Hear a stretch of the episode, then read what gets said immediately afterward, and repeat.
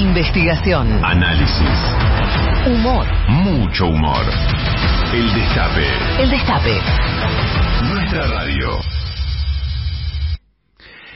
Hay una imagen que se ha viralizado y hoy llegó incluso a la tapa de algunos diarios que muestra a un filósofo, se llama Alexander Dugin, filósofo ruso, conmocionado, tomándose la, la cabeza frente a un auto ardiente, un auto en llamas. Dentro del auto viajaba su, su hija Daria, periodista, este, politóloga, muy jovencita, 30, 30 años, eh, y lo que ocurrió es que el auto en el que se desplazaba en, por un barrio de las afueras de Moscú estalló por los aires producto de una bomba. Es decir, hicieron un atentado con una bomba a la hija de a la hija del filósofo.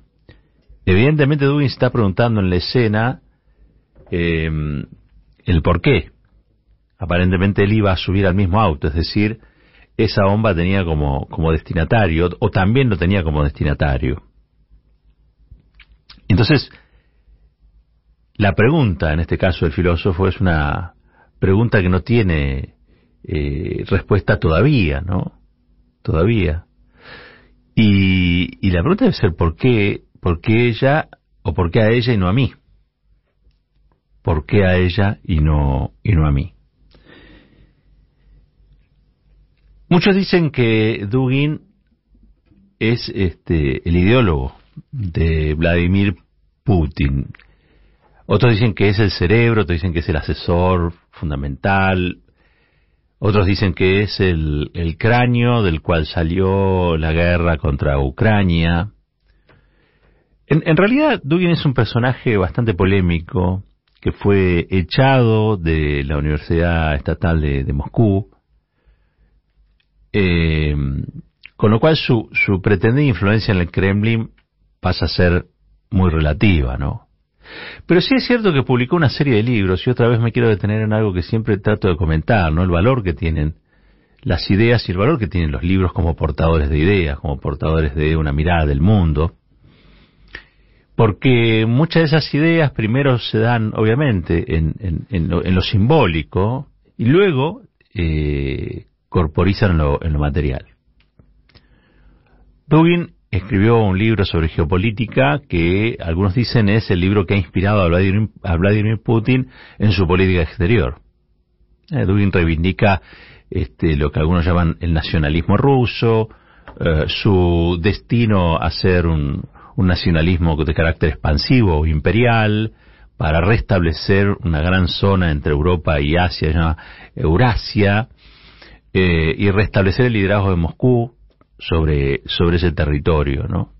Y, en un punto para demostrar la posibilidad de construir, esto ya lo dijo en otro libro, eh, que se llama La, Cuarta Categoría Política, eh, restaurar un sentido de comunidad que Occidente ya no tiene, resaltar un, los objetivos comunitarios de la vida en común que Occidente ya no tiene, es decir, rescatar la humanidad de lo que es una propuesta del capitalismo muy, muy agresiva, invivible, uh, y por lo tanto alguien tiene que salir al rescate de la humanidad. Y esta sería eh, Rusia, ¿sí?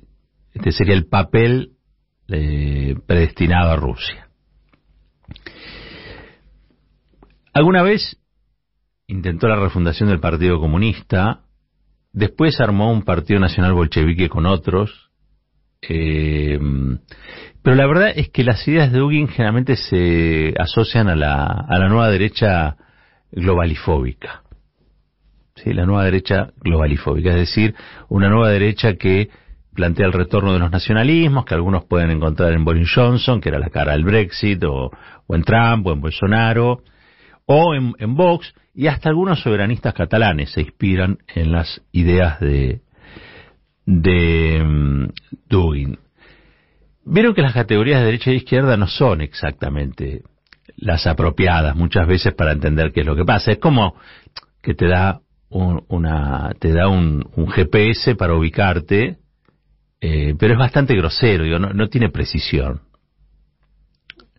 Dugin parece, pareciera ser eh, en un nacionalista, en eso sí uno puede estar totalmente de acuerdo con eso, un comunitarista, este, con, una idea bastante romántica sobre lo que es la vida en, en común, eh, claramente un troglodita en materia de derechos individuales, eh, matrimonio igualitario, él se niega a todo eso, aborto, se niega a todo eso. Un gran troglodita, pero por ejemplo un tipo muy crítico del capitalismo, del papel que juega Estados Unidos, muy crítico de la OTAN, defensor obviamente de la anexión de, Ucrania que proponía en su primer libro del año 1994. 1994. Por eso algunos dicen, che, pero es el, inspirador de, Putin. Probablemente. Tienen algo en común, que es la KGB. Este, el padre de, Dugin era de la KGB y Putin fue cabeza de la KGB en algún, en algún momento, ¿no? Como se, se sabe. La, la conexión que tiene Putin, eh, Putin, perdón, Dugin con la Argentina no es menor. Al menos ha viajado tres veces al país, quizá hayan sido más, yo tengo registrado tres veces.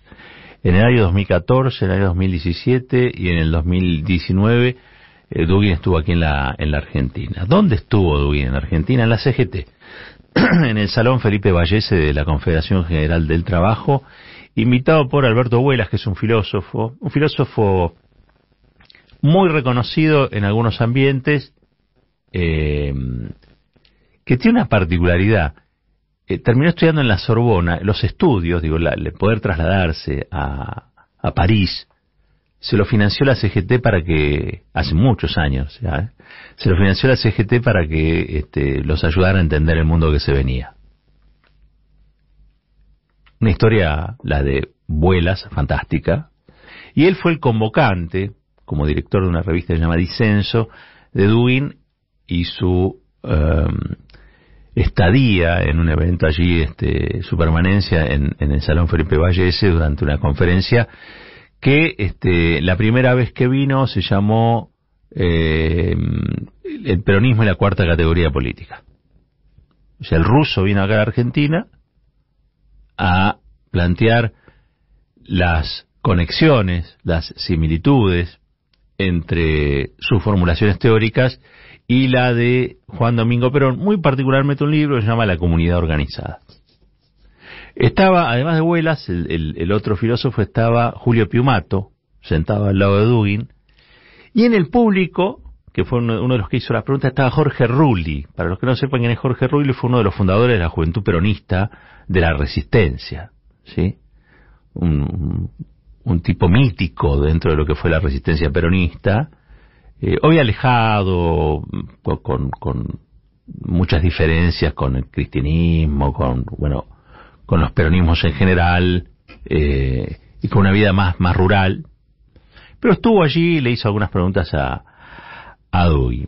Es decir, parecía haber entre este filósofo ruso y la Argentina algún tipo de vínculo que se da tanto por el lado de la teoría como por el lado de los sentimientos.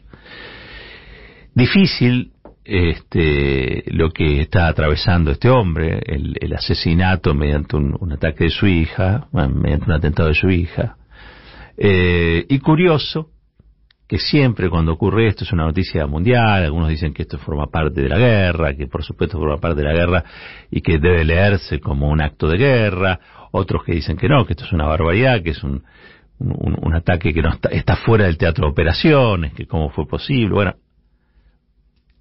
Toda la prensa mundial está hablando de este señor y este señor vino acá a la Argentina a hablar de Perón.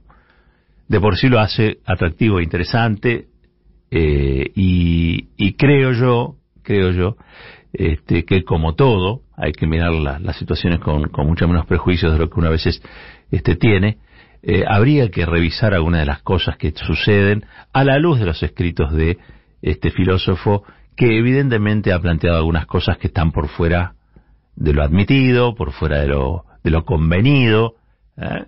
y eso ha provocado que sea detestado por unos, como vemos, y querido por, por otros. ¿sí? Algunos los invitan a dar charlas y otros le matan a la, a la hija. Los filósofos se hacen preguntas. Parte de la filosofía es preguntarse. Primero, asumir la propia ignorancia y después preguntarse por las cosas.